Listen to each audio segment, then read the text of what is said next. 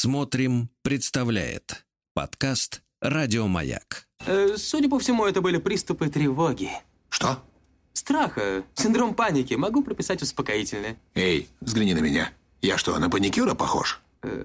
Ну, так. Я так похож сразу. на паникюра? Стыдиться вам нечего. Любой невропат... Тебя что, выперли с ветеринарных курсов? У меня был инфаркт. Кардиограмма не подтверждает. Мужчина. Руководство по эксплуатации. Друзья мои, неожиданно, но под майские праздники вернулся, так сказать, со своего очередного вояжа. Так сказать, Анатолий Яковлевич Добин, психотерапевт, психолог, самозванец, умница. Доброе утро, Анатолий Яковлевич. Комсомолец. Ладно, доброе утро. Так, Сергей. вы не один же были-то, я Ну надеюсь? ладно, ладно, ну папа. Ну что, ну это для всех уже не секрет, ну что вы, не стесняйтесь. Хорошо, Давайте хорошо. шлите фотки. ну Хорошо, что. хорошо. Давайте мы обсудим ваш пост. сегодня. Какой? У вас был пост в Телеграме, помните, про большие и маленькие сумки у женщин? В телеграме Стилавин Today был пост про женские сумки. Да, да, да. Я, Припоминаете? а, да, давайте тогда Где я вам расскажу сумок, вкратце, да, вкратце говорил, суть. о, Да. да. дело в том, что я, вы знаете, не позволяю себе, в отличие от вас, заниматься психиатрическими выдумками. Так. Э, да, Суров, выдумками. суров, суров, суров. Да, я, так. нет, нет, я же пишу, пишу свои статьи, как правило, по мотивам увиденного какой-то новости, которая меня зацепила, факта, да, и, соответственно, развиваю мысль, указанную в другом источнике. А, источник говорил о том, что некий психолог, ну, наверное, ваш коллега, кто-то, да, из них, э, значит, подсказала, как определить характер женщины по тому, какую сумку она себе выбирает. Какой, ну, видимо, имеется в виду сумка, с которой ей наиболее комфортно. Потому что, понятное дело, есть сумка по случаю, да, ну, то есть, условно Да. говоря, или сумка по времени суток, или, например, мы знаем, что, конечно, к сожалению, очень многим женщинам сумки дарят. Они не, не- не К сами счастью, делают к этот выбор. Сергей. Они не сами делают Не этот сами, выбор, не поэтому, но если мы в идеале обопремся на тот факт, что женщина сама выбрала вот эту сумку и ей с ней больше всего нравится, да? Да. То там было сказано, что женщина с микроскопической сумкой уверенно в себе не разрушает мозг, а если у нее огромный баул, в котором болтается расчески, там какие-то Ну, мусорное бигуди, ведро, да. Да, и там она не может еще и разобраться, то она, значит, соответственно, э, истеричка, э, что там еще было написано? Давайте, я, я процитирую. Давайте я вас процитирую. Итак, Это тот давайте. редкий момент, когда Сергей цитирует у Сергея. Так вот, легкие в общении девушки выбирают маленькие сумочки. Их владельцы уравновешены, ощущают спокойствие и безопасность, решают проблемы по мере поступления и готовы к счастью. А женщины с большой сумкой внутренне тревожны, не доверяют мужчинам. А если в сумке много пустого места, то такая девушка склонна упускать возможность. Да. К теме пустого места мы еще вернемся. Вопрос пустого места вообще является фундаментальным. Ведь даже мир с библейской точки зрения сотворен из ничто. Так что не стоит так уж пренебрежительно относиться к вопросу пустого места. Ведь чтобы что-то появилось или кто-то мог появиться на свет, для этого в сумке должно быть пустое место. Вот. И наличие места, оно дает возможности, даже если иногда и упущенные. Вообще любая сумка, и большая, и маленькая, отсылает к пустому месту, которое может в себя что-то вместить. То есть отсылает к вопросу женского внутреннего пространства, а, которое может быть заполнено. Вот. Вы, заме- вы замечали, что именно женщине важно обустроить, например, внутреннее пространство дома. Именно она тащит мужчину в такие там магазины э, по интерьерам и всякое такое. Вот. А, так что первое, что есть в женской сумочке, это пустое место, способное в себя что-то вместить. Второе. Одна и та же женщина в разные места будет брать разные сумки. Например, в театр или на свидание женщина возьмет маленькую сумку, а на фитнес, разумеется, большую. На работу, например, возьмет большую сумку, а на ужин Нет, клатч. это естественно, доктор, Да, естественно. Я, понятно. при- я исходил из идеальной ситуации, Да. когда мы просто спрашиваем, а какая твоя сумка любимая? Абсолютно. Вот нравится, именно да. к этому я и подхожу. Под- а, подмечено очень точно. Вот тут вы очень точны. Одни, одни а, женщины скорее предпочитают большие сумки, а другие предпочитают маленькие. Так вот, если женщина предпочитает маленькие сумки, то, разумеется, она не берет с собой все, чем пользуется в течение дня. В клатч просто не влезет. Косметичка, телефон, зарядка, салфетки, зонтик, вода, перекус. Прокладочки. Э, ну, да. И масса других вещей, которые необходимы, Сергей, женщине в течение дня. Но если этих В вещей... течение жизни. Да, хорошо. Некоторые в течение жизни, даже не одной, такие бывают тоже сумки. Так вот, но если этих вещей в сумочке нет, то это совсем не значит, что она этими вещами не пользуется, правильно? Или же к маленькой сумке должна прилагаться большая машина, в которой хранится все, что не вместилось в миниатюрный квач. Или же а, то, что отсутствует в сумке, она может взять из внешнего мира. А для этого она должна чувствовать себя вправе просить, просить вещи просить. Например, салфетки, зарядку и масса других вещей у окружающих. То есть у нее должна быть уверенность, что она сможет получить, а знать, что ей дадут, и чувствовать, что она вправе брать без неудобства и без ложного стеснения. Вообще, чтобы идти по жизни с маленькой сумочкой, нужно чувствовать себя вправе. Например, вправе попросить мужчину понести вещи, которые могут ей понадобиться, или сгрузить ему вещи, которые в ее маленькую сумку не вмещаются. Причем, как правило, это происходит настолько легко и естественно, что ты не чувствуешь, что тебя нагружают. В отличие, например, от необходимости тащить большую сумку, которую тебе могут вручить и обиженно потребовать, чтобы ты ее тащил. А, Чувствуете разницу между «пожалуйста, положи это к себе в сумку» и «тащи мою сумку»? То есть это две раз, два совершенно разных сюжета. Так вот, чтобы легко и непринужденно брать, для этого важно чувствовать право. А откуда это право берется? В первую очередь оно идет из отношений с отцом. Если у девочки был отец, который участвовал в ее жизни, который ей что-то давал, то он тем самым давал ей не столько вещи, сколько, во-первых, ощущение безопасности, а во-вторых, само ощущение права брать. Она чувствует себя вправе, и она легко вот это право транслирует по жизни. Без того, что, эм, ну, без какой-то ощущения нагрузки. Вот. И ты не чувствуешь это как то, что тебя нагружают.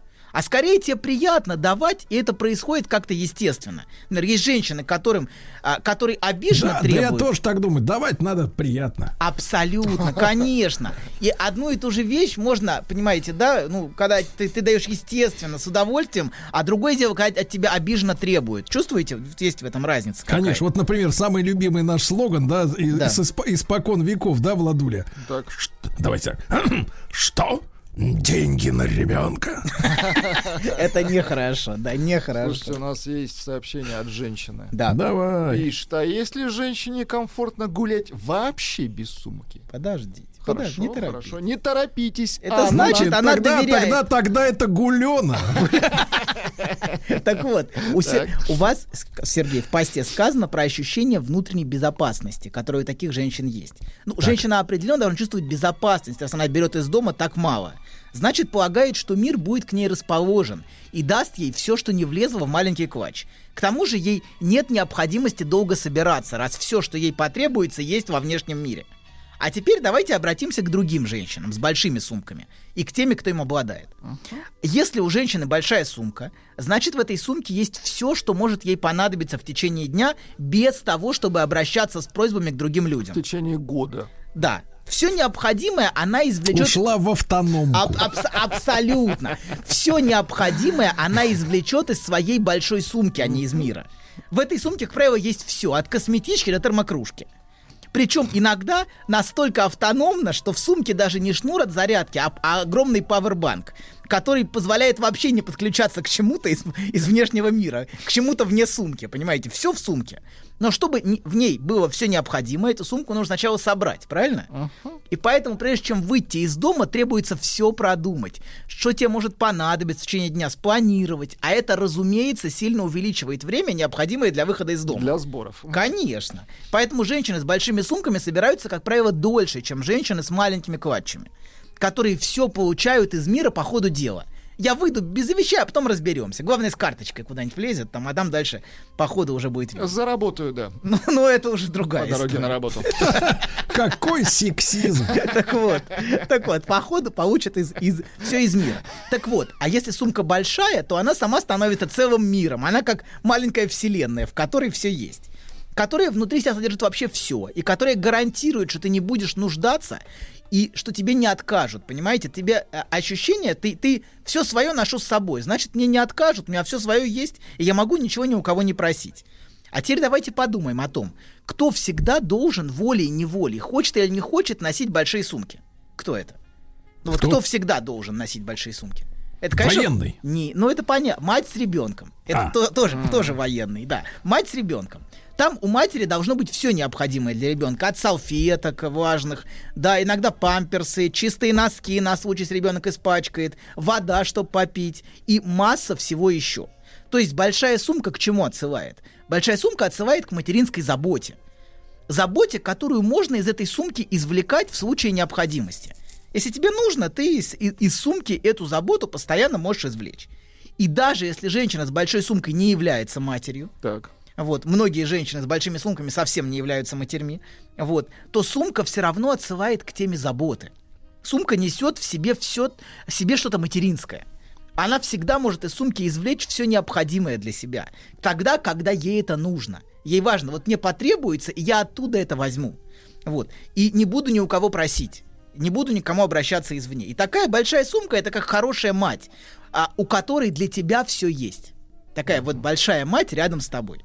Но если есть необходимость в такой материнской заботе, Большая, Это вы дор- сейчас вот, вот слово «большая мать» нехорошо вот сейчас большая дорогая мать. Нет, вот в, в культурном смысле нехорошо сейчас хорошо, хорошо. Хорошо. Ничего хорошего, доктор. Мать, короче говоря, она носит с собой бессознательно материнскую заботу. Давайте Да, так. да. Большая материнская забота. О, отлично. Она может быть огромной иногда. Вот. Не унести. Не унести, да. Но если есть необходимость в такой материнской заботе, которую я ношу с собой, значит, как правило, материнской заботы такой женщине не хватало. Вот в, этой, в этой жизни надеяться можно только на себя. Вот какой посыл можно услышать от обладательницы огромного вот То есть баула. она сумкой добирает заботу. Это она заботу с собой носит и всегда сможет о себе позаботиться сама, не, не обращаясь к кому-то извне, а, бессознательно не до конца доверяя внешнему миру. И у них часто есть очень сильная потребность в заботе. И эту потребность они иногда переадресуют мужчине и ждут от него, что он потащит их огромную сумку. Теперь ты эту заботу будешь мне давать и тащить мою сумку. А Сумка, которая символизирует заботу и которую Да-да-да, теперь это, ждут знаете, от него. Доктор, в этом смысле, так сказать, э, это, это очень смешно выглядит, например, на сайтах знакомств, где, значит, женщина уже, э, так скажем, ну, Уже с бывалая. большой, с огромной сумкой. Бывалая, да, с виртуальной сумкой, значит, пишет, я всю жизнь тащила все на себе, Э, и, значит, э, это обращение к незнакомому ей еще человеку. Я всю жизнь тащила все на себе, с меня хватит, теперь ты. Абсолютно. А Конечно. человек еще, он даже имени его не знает, а Идеально. уже он. Да, очень, очень точно. Короче, она хочет переадресовать эту заботу кому-то, кто потащит. Но кто-то должен тащить в любом случае. Но когда вы даете рекомендацию, какую вы даете рекомендацию? Выбирать женщину, которая носит миниатюрный клатч. Вы правильно? Вы так, вы так такую рекомендацию даете. Вы кое-что упускаете. Мне нравится, когда у женщины, в принципе, из вещей туфли и все. Ну, то есть Да. налегке. Да, но вы кое-что упускаете в этом, понимаете? Где вы видели, чтобы девушка притащила на первое свидание чемодан? Вот. Она этот чемодан, конечно, не будет сходу демонстрировать мужчине. Сначала всегда Это палево, идет конечно.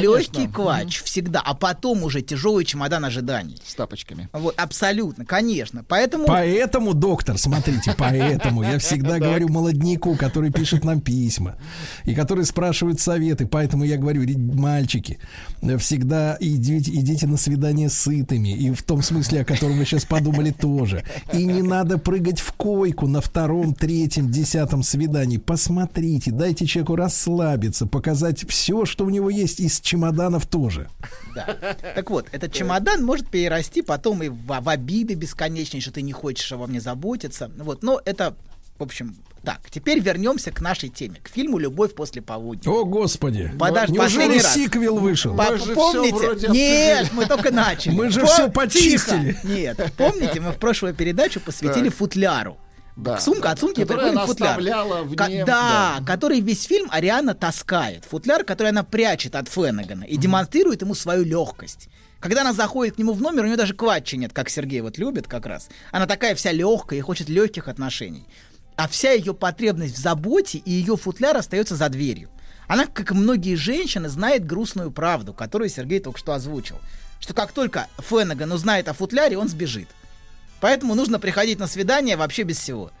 Вот. А, а он совсем не готов тащить ее футляр по жизни. В отличие от надежного Мишеля, который, да, готов, но с ним, разумеется, ни- никакой легкости нету, потому что это нелегкая работа тащить чужой футляр. Понимаете, да? Поэтому и Мишель нелегкий. Мишель такой нудный, тяжелый будет. Вот. Женская сумка вещь вообще сложная. Эта вещь очень непростая. Она имеет множество аспектов. И а, важнейший это метафора ее существа. Смотрите, у сумки, как у футляра, есть две стороны. Внешняя и внутренняя, правильно? И это часто расщепляется в жизни женщины на двух мужчин. Есть мужчина, который готов тащить футляр. Он видит этот футляр внешне, но совершенно не осведомлен о его содержимом. Например, вот, вот этот персонаж Мишель совершенно не осведомлен о том, что содержится в футляре. Ну или ревнивый муж. Он совершенно не знает о том, что внутри футляра жены. И женщина с таким мужчиной сама всю жизнь вынуждена провести в футляре. Она, не выходя из красивого, правильного футляра, который не стыдно предъявить маме или семье, Вообще не стыдно этот футляр показать. А Такой- скажите, просто, а Да. кто виноват э, вот в том, что он сидит в футляре? Мама, муж, Кто еще кто-то там? загнал, да? Или она сама там вот не может открыть Тварь, дверцу? тварь, сама не может, конечно, конечно. Ну, я Из саркофага. Но, из- но вы пробовали из саркофага выбраться самостоятельно? А, Не знаю, я чувствую, вы, это вы летали как раз э, за этими экспериментами. я просто исследовал, да, можно ли из саркофага выбраться Мы самостоятельно. подходим к определению, Она что нуждается в мужчине. нет, да? Конечно, женщина нуждается в мужчине, чтобы он помог ей из саркофага выйти из этого. В этом смысле не важно, почему она там, важно, кто ей может помочь. Но это, смотрите, доктор, это само по себе абсурдная вещь. Э, Знаете, в чем п- причина? Да. Мужчина знакомится с женщиной, которая вот в футляре, да, условно говоря, да? Да.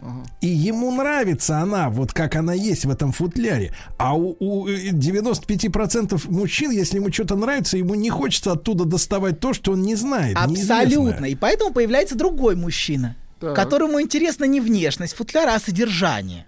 И он, понимаете, вот, например, как, как Феннеган, ему интересно содержание футляра, он любит, не так, он любит лазить в чужие футляры. Давайте так, он вот это и не Своим более того. ключом. Да, Он абсолютно, он конечно. крыса Он любит поковыряться в чужих футлярная. футлярах, пораскрывать их там, посмотреть, позыркать. бросить. Да. И понимаете, но э, да, и она чувствует его желание в этом. Потому что у первого желания нет, а у второго есть желание. Но и, и ему интересно содержание. Вот. И мечта женщины эти два аспекта объединить.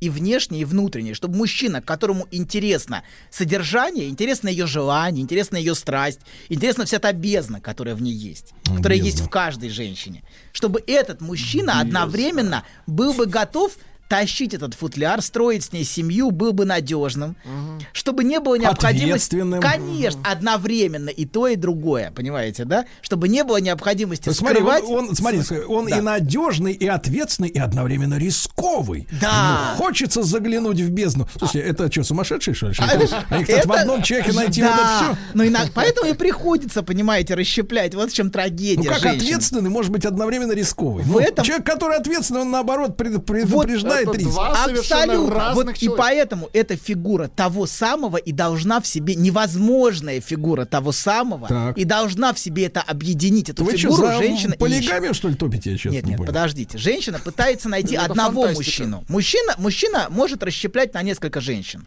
Это не проблема. Но женщина всегда это мучает, что это расщепляется. И она пытается объединить это в одной фигуре, а, чтобы быть принятой целиком одним мужчиной.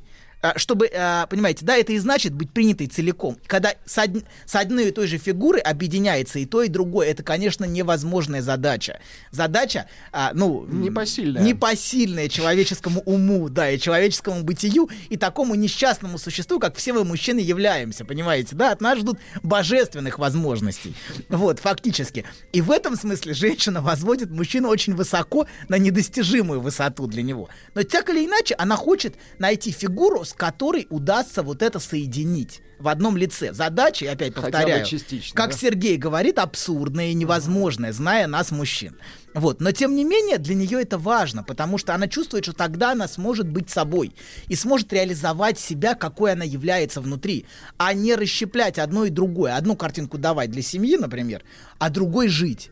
Вот. И это, это женщину мучает гораздо больше, чем мужчину. Мужчину, в общем, это не мучает. Он умеет вертеться по жизни, так, сяк, отвираться. Но женщине, для женщины бессознательно это скорее в тягость. И поэтому Но она Ну, вы всё- сейчас, вы сейчас их ставите в известность, что все равно ничего не получится. Получится. правильно? полу- Не да, полу- получится. Нет, получится. Идем дальше, и вы узнаете, как получится. А, и вы узнаете, это типичная затравка шулеров с тренингов. Ага, давайте следующий транш платежей, и вы все узнаете. Расскажите про свой сон. Я сплю крепким сном. Слышу плач младенца. Иду к холодильнику, чтобы достать молока. Несу ребенку молоко. А оно черное, Бен. Скажи, что это значит? Только без грязи про мою мамашу. Мужчина. Руководство по эксплуатации. Дорогие друзья, сегодня Анатолий Яковлевич Добин, загоревший, так сказать, в попытке вылезти из саркофага. Вот, а психолог, психотерапевт э, продолжает выдаивать из фильма э, 50-х Спокойно. годов э, Спокойно. свои, так сказать, барыши. Да. Нас, кстати, внимательно Вопрос. слушают женщины. Вопрос. И они протестуют против подобной спецификации. Хорошо. Ну Так. ладно, это, если Это- протестуют, значит это правда. подожди. Вопрос от мужчины. Что в сумочке у стервы? Это серьезный вопрос. В сумочке стервы лежит то ничто, посредством которого она мужчин кастрирует. Ничего. Она будет говорить, у тебя ничего нет, что эту сумочку может заполнить. Ты все время будешь неудовлетворяющий. Ш- Что бы ты мне не давал, что бы ты ни посылал, что бы ты, чем бы ты ни пытался меня удовлетворить, это, меня есть. это все, нет, там пусто, там бездна, которую невозможно заполнить, поэтому, поэтому у тебя нет. Тут есть хороший пример, например, женщина говорит, когда муж, когда на эту тему рассуждает, а, прям такая интересная мысль, очень как раз в, в- в точку, что когда женщина рассуждает на эту тему, мне это не интересно, потому что у женщины нет по умолчанию. А когда мужчина рассуждает, да что он в этом понимает, понимаете, да, он никогда не сможет. То есть изначально ты в позиции нет. Те- тебе всегда докажут. Поэтому в сумочке лежит инструмент, посредством которого тебе докажут, что у тебя нет. Вот. Сколько бы денег ты туда не пытался То есть там отправить. секатор. Ну, можно и так сказать. Очень у многих женщин в сумочке такие инструменты. Вот. И это очень мешает строить их отношения с мужчинами, вступать в, в нормальные отношения. Но мы продолжим, значит. Мы с вами говорили, что самые важные вещи и люди это те, о которых не говорят. Те, которые окружены молчанием, или те, которые заявляют о себе своим отсутствием. Именно вокруг них и строится то, что называется бессознательным. И в фильмах, и в фильмах есть такой персонаж, который заявляет о себе своим отсутствием. Это жена детектива матери Анны. В реальности она утрачена, но бессознательно именно эта фигура определяет логику фильма. Там во всем фильме неявно чувствуется тень жены, которая исчезла. Вот в структуре фильма она вписана. Тень жены, которая сбежала от мужа. А умерла она или сбежала, это вопрос. В структуре фильма видно, по, по тексту фильма она умерла, но в структуре самого фильма, в его бессознательной текстуре видно, что женщина сбежала. Вот. Вообще женщина, которая утрачена, которая загадочно исчезла или которая была похищена, это одна из фундаментальных человеческих тем. Возьмите главный греческий эпос «Илиада». Вокруг чего он вертится? Вокруг похищенной драгоценности, утраченного сокровища, дочери Леды. Это прек- прекрасная Елена, которая, у которой отец, кстати, непонятен, то ли Зевс, то ли, то ли не Зевс. Ну, это Вот, да, которая была злодейски украдена чужаком Парисом. Или, или которая решилась, решилась выйти из футляра. Решила перестать играть роль красивой драгоценности для своего мужа Менелая. Вот, правда и то, и другое. И то, что она была похищена, и то, что она решила сама выйти из футляра. Вот. И на возвращение этого утраченного сокровища на положенное ей место жены брошены все силы Эллады. Как у Мандельштама, знаете, в стихотворении. Куда плывете вы, когда бы не Елена? Что трое вам одна, ахейские мужи? И море, и Гомер, все движимо любовью. Слово «любовь» здесь возникает не случайно. Любовь имеет самое непосредственное отношение к утраченному объекту. Именно в любви мы как будто обретаем заново давно утраченный объект. Мы ощущаем, что это то самое. Вот когда мы влюбляемся и когда мы любим, это то самое, чего мне всегда не хватало. Это пришло вот на место той самой нехватки, с которой я всегда жил. А без понимания утраты реальный разговор о любви вообще не имеет никакого смысла, и мы посте- постепенно приближаемся. Немножко кругами, но без кругов здесь невозможно к теме утраты приблизиться. Вот в центре лежит утраченный объект. И без понимания утраты мы о любви говорить не можем. Вообще к теме любви подойти очень непросто. Это вам не проживание Фленнегана фетишистское рассказывать. а любовь гораздо сложнее. Так вот, изначально утраченный объект лежит в сердцевине каждого из нас. И именно он бессознательно приводит нас в движение, как утраченная Елена приводит в движение всю Элладу и дает вектор этому движению, трое. А, и именно этот утраченный объект и определяет траекторию нашей жизни. Траекторию, которую можно условно назвать судьбой. То есть те линии, по которым наша жизнь будет складываться в попытке вот этот утраченный объект вернуть. Так вот, эта утрата лежит в сердцевине каждого. Но обращаемся мы с этой утратой все очень по-разному. И в фильме это хорошо видно. Вот первый, кто обеспокоен вопросом утраты, это комический ревнивый муж. Вот ко- кого волнует. И какая его стратегия встречи с утратой? Избегать утраты. Это проявляется в том, что объект, его драгоценная жена, всегда должна быть на месте. И периодически нужно проверять, на месте ли драгоценность. Футляр должен быть на достойном и уважаемом месте жены, а не ошибаться, черт пойми с кем, по номерам отеля. И вот заметьте, самый распространенный вопрос, когда жена задерживается, обычно связан всегда с местом. Ты где? Вот первый вопрос, который звучит, ты где? И даже если в ответ он слышит неправду, сам факт ответа подтверждает, что она на месте, что она ему отвечает. Она отвечает, а значит, она там, где и должна быть. А вот если тварь вырубила телефон, Вот тут начинается, да, начинается Драма. приступ. Абсолютно, да, абсолютно. И футляр всегда должен быть на месте и подтвердить, что он на месте. Это успокаивает. Вот. И некоторые жены это прекрасно осознают, что должны просто подтвердить, что они на месте, и что этого мужу достаточно. Отчита- отчиталась, а потом можно жить своей жизнью. Вот. Так вот, содержание футляра, собственное желание жены, имеет маленькое значение. И значит только постольку, поскольку для него, что сам футляр можно утратить. Например, что она сбежит к другому. Вот. И в жизни, в отличие от фильма «Елена в ящике», у футляра есть ноги, может избежать. А, да. Оставив его с утратой как раз, с пустым местом, которое жена и заполняет собой. И столкновение с этим пустым местом очень болезненно. Второе. Он хочет видеть. Ему нужны фотографии, он хочет ввалиться в номер и увидеть все своими глазами. Помните, он стоит, «Ну, я все увижу, я вот хочу это видеть. Но видя, на самом деле он ничего не видит. Потому что он видит только свой футляр, и больше он ничего не видит. Не случайно самый яркий, э, самый зрячий, самый зрячий человек античности это был слепой Тересий. Ну и Гомер, конечно. Вот. А и глаза, глаза его не вводили его в заблуждение, как ревнивого мужа. То есть его глаза его не путали как раз. И мужа волнует простой вопрос, где она и с кем. Вот единственное, что волнует мужа. Где? И прикасались ли к этому футляру? Или, упаси Боже, даже в него лазили. Понимаете? Так тоже может быть, и его это очень волнует. Вот. Его занимает очень конкретный, но до конца на самом деле в глубине неразрешимый мужской вопрос, который сводит его с ума, который вы, Сергей, очень точно сформулировали две передачи назад. Так было или не было? Помните то, что вы спросили? именно. Это главный мужской вопрос. Не Вот. томи. Да, абсолютно. Причем даже если он узнает, что было, он все равно где-то он продолжает спрашивать его заново. Так вот, на самом деле это- этот вопрос в глубине своей не имеет ответа. Но э, я, мы это не, не- это я понимаю, что это звучит странно, но э, в своей бездне это ответ очень, этот вопрос очень такой фундаментальный. И еще заметьте, как он узнает свою жену? Как? По тому месту, где она должна, ко- которое она должна занимать. По месту он ее узнает. Там есть очень забавный диалог. Диалог сам по себе целиком интересный, я возьму только кусочек. Хотя там есть очень много интересного вне этого кусочка. Он с пистолетом врывается в номер отеля, где должна быть его жена а, с любовником. Вот. Но ее там не оказывается. И, начинает, и забавный диалог происходит. А, и он, а, значит, Феннеган спрашивает, ну что, эта дама ваша жена?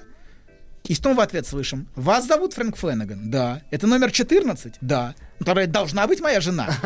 Так это ваша жена? Кажется, нет. Потом муж подходит к телефону и звонит консьержу. Консьерж. А в этом отеле есть еще Фрэнк Феннеган? А еще ну, один номер 14. Простите, я, очевидно, стал жертвой ошибки опознания. Но что еще интересно, сейчас отступление маленькое. Когда он понимает, что тот не видел его жену, тот начинает ее тут же рекламировать и говорить, ой, моя жена просто красавица, вы просто должны с ней познакомиться. Он начинает, зацени, что у меня есть, понимаете, какой у меня футляр. Какой у меня красивый Как красивый, футляр, да-да-да, А вы сколько раз-то этот фильм пересматривали, чтобы так вот Два раза. выписывать Два раза. Два раза. Два раза. кошмар. Ну, Какой ты запомни. скорый, а? Так вот, абсолютно, очень быстро. Так вот, жена связана с местом и опознается по месту этим мужем. По тому месту, где она должна быть или где ей быть не следует. Например, она должна быть дома с детьми, почему ты не дома? И в этом смысле это очень мамочка ее. Муж, в муже всегда есть что-то для женщины материнское. Ты должна быть дома а не ошиваться не пойми где. Ну, в общем, она правда должна быть дома с детьми, а не в отеле с любовником. Это правда. Жена всегда на месте, и мужу спокойно, больше ему ничего не надо. Но иногда нужно проверить, на месте или нет. Вот. Это первое и самое простое мужское отношение к встрече с утратой. Не давать утрате случиться. Футляр всегда должен быть на месте, и все должно быть под контролем. Но такой подход дает мало шансов жене из футляра выйти. Всю жизнь быть просто драгоценностью, которая всегда на месте, невыносимо. Это убивает желание. Помните в «Мастере Маргарите»? Маргарите было очень плохо. Вы и этот фильм Да. смотрели? Нет, читал. У нее Он прекрасный муж, у нее идеальный муж, но парадоксально такой жене, чем муж идеальнее, тем, тем меньше шансов у нее выйти из футляра. И чем он лучше, тем ей хуже. И Маргарита, кстати, выходит с мастером из футляра тоже после полудня. Это тоже любовь после полудня. Она навещает его в мастерской, когда ее надежный, идеальный муж там, где и должен быть, на работе. Вот. Это место, понимаете, оно бессознательное, вот это место жены, для многих женщин оно бессознательно удушающее. Оно не дает им воздуха. И на некоторых жен, вот, а это место, ну, а это место просто невыносимо. И, но муж, муж э, назначает ее на это место, оно гарантированное, оно надежное. Но что это за место? Это место матери. Вот он- Летит, доктор. Летит, слышите? Летит. Летит. летит. Но обещал Маргарита. вернуться. Маргарита. А, Маргарита. почему Марг- А, ну да, Маргарита. Да, Маргарита. Она, теперь, Маргарита. она теперь так летает. Да, да, да, да, да. Нет, это Боров летит. Да. Так вот, да, это место матери. И даже если женщина не является матерью, а, то все равно... Земля! Знаешь, забавно, вот выложил тебе все. И вроде как полегчало. Нет, серьезно, будто сбросил тяжесть. Молодец. Я... А вы... Док, спасибо. Мужчина. Руководство по эксплуатации. Дорогие друзья, э, значит, Анатолий Яковлевич Добин с нами. Вот возникла опять эта тема романа «Мастера и Маргарита». Скажи, пожалуйста, вот как по сумочке, э, с чего мы сегодня оттолкнулись, можно э, обнаружить целостную или пустотелую женщину, да? Так, видимо, мне кажется, и по любви к «Мастеру и Маргариту», Маргарите, а ведь это самый любимый роман периодически, вот он занимает первую строчку рейтинга в нашей литературе, э, благодаря именно женщинам можно узнать, если у женщины любимый роман «Мастер и Маргарита», значит, мужем ее становиться не моги. Не маги, не маги, не маги. Да. Так вот, это место, понимаете, на, это- на де- щас на эту Маргариту, на вами, вы эту, на, на такую девушку, на такую женщину, как Маргарита, А ним сейчас как здорово. Подождите секунду. Это место, де- место жены действует удушающе. Ее желание задыхается в этом. Поэтому она в отчаянии. На самом деле, когда она встречает мастера, она находится в глубоком отчаянии внутри, потому что она задыхается, хотя муж у нее идеален. Хотя воздуха завались. Абсолютно. Воздуха завались, и денег завались, и что хочешь завались. Но, а ей невыносимо. Потому что она занимает это гарантированное и надежное место матери. Она не является матерью. Но муж, ей, вот такой идеальный муж, он отводит вот, вот это место материнское и э, назначает ее. И желание, к сожалению, там не остается. Так вот, давайте возьмем другого, Фленаган. Фленаган тоже опознает свой объект по месту. Но а, Фленаган совершенно другой, но тоже делает схожую вещь. А он отводит женщине определенное место. Если называть вещи своими именами, женщина занимает у него место его фетиша, который поддерживает его желание. И он тоже боится потерять, но не мать. А, мужчи- муж боится потерять материнскую фигуру в жене, а этот боится потерять свой эротический фетиш. Он вписывает женщину в рамку своего желания, в рамку, состоящую из Ну, в, цыган, в коллекцию. да, да, да, же мелодия очарования, ревнивый муж. И заметьте, он совершенно не опознает Арианну, когда встречает ее вне рамки в опере, где она совершенно другая. Он вообще ее не узнает. И муж и Фленнеган, каждый по-своему заняты заполнением места. Объект должен быть на месте, и когда возникает угроза встречи с утратой, они тут же бегут к сыщику. А за конкретикой, было или не было? Вот их волнует один вопрос. И еще, они слишком сильно полагаются на зрение, и в результате не видят то, что прямо перед их глазами. И это, в принципе, очень по-мужски. Вот. Им очень важно наличие объекта, который должен быть на месте. Но в фильме есть и другое отношение к утрате, которое демонстрирует отец Арианы. Это другое отношение. Он детектив, и он заинтересован не тем, чтобы просто владеть, как первые два, а в том, чтобы знать. Ему интересно знать, и им движет знание. Он задается вопросом о желании женщины, вопросом, как и с кем и когда женщины выходят из своих футляров после полудня. Ему, как детективу, интересно женское желание и содержание футляра. Ему интересно то, что действительно внутри, а не то, что демонстрируется снаружи. Ему интересно, почему его бросила вот эта вот жена. Подождите, не торопитесь. И это то знание, которое он собирает в своем архиве. Куда все это знание идет? Оно идет в архив. И, наконец, самое главное, заметьте, он, за- он, не, он не заполняет отсутствие утраченной жены другой женщиной. Там нет другой женщины. нет. Но на месте утраченного любимого объекта у него вырастает архив. Посмотрите внимательно, вместо стандартного семейного треугольника отец, мать, дочь, мы имеем другой треугольник. Отец, архив, дочь. Мать. Абсолютно. И дочь играет своей вот своей этой игрой, оживляет этот архив. Она приводит все в этом архиве в движение, соединяя в своей игре всех женщин этого архива. За которыми проступает вот та самая отсутствующая женщина, которая, похоже, до сих пор любит отец Арианы. Вот, таким образом, если первые двое, муж и Феннеган, видя, ничего не понимают, то детектив, наоборот, не видя, утратив свой объект, тем не менее пытается понять, и это гораздо ближе к любви. Но чтобы оживить архив, скрывающий за собой тень исчезнувшей женщины, нужен посредник, понимаете? Сам, сам по себе архив не оживет. Сам по себе архив это просто мертвый памятник его жене его утрате. Вот. И здесь эту функцию берет на себя дочь с футляром, которая приводит все в движение. Всех этих женщин архива она оживляет через Феннегана, и ему она их предъявляет. И таким образом она как бы освобождает отца от его обсессивной привязанности к безжизненному архиву. Архив весь абсолютно безжизненный. Но бессознательно, если говорить, вот как я вот теперь назовем главное, что в этом фильме, центральный элемент, который Так. определяет всю структуру. Бессознательно архив это памятник на месте утраченной жены, утраченной фигуры женской, в которой, собственно, вся информация про женщин исходится, Стекается. истекается. И заметьте, разговор о, о- об- о отца с дочерью об утраченной жене, он где происходит? Единственный разговор, где там он происходит, у архива. Собственно, о как, как около памятника, понимаете, умершему. Вот этот, и это, это, то есть важно, что вырастает на месте утраты. На самом деле у каждого вырастает что-то свое. Вот у этого обсессивного мужчины вырос архив. Архив, он собирает знания а, у этого отца, такого ду- душноватого. У других вырастают свои собственные симптомы, но в сердцевине каждого на самом деле лежит утрата, и на месте этой утраты у каждого из нас что-то вырастает. У кого-то фет- фетиш вырастает, как у Феннегана, вот и на месте его утраты у него выросла его вот эта фетишистская рамка, рамка его выживания. Кто-то да, кто-то, кому-то кого-то латекс вырастает. Ну, у кого что? У кого что А вырастает? у вас что? А у меня, у меня вырастает любовь к женщине на вот месте нет. утраты.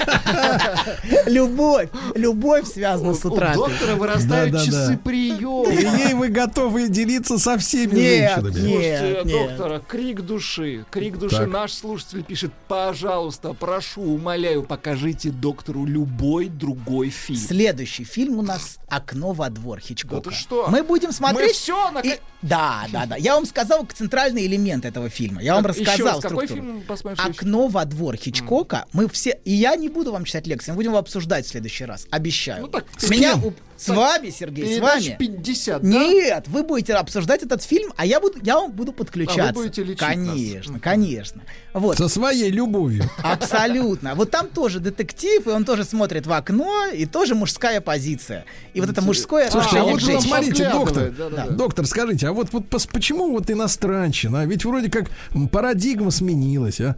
Вот почему Ну, вот в этот Это день, в этот день в Это- 68 году вышел на экраны фильм, э, так сказать, «Три тополя на плющихе». Вот, а? драма же, драма. Хорошо, А? давайте Ну, начнем. шофер. Мы- Вам нравятся шоферы? Очень, очень. Мы начнем, такси. начнем с Хичкока, а потом перейдем к отечественному да. кино обязательно. Но Хичкок, Мне кажется, это будет Хичкок потрясение. это классика. Нам необходим Хичкок Анатолий Яковлевич, ну и в заключение хочу вас поздравить с наступающими праздниками, да? взаимно.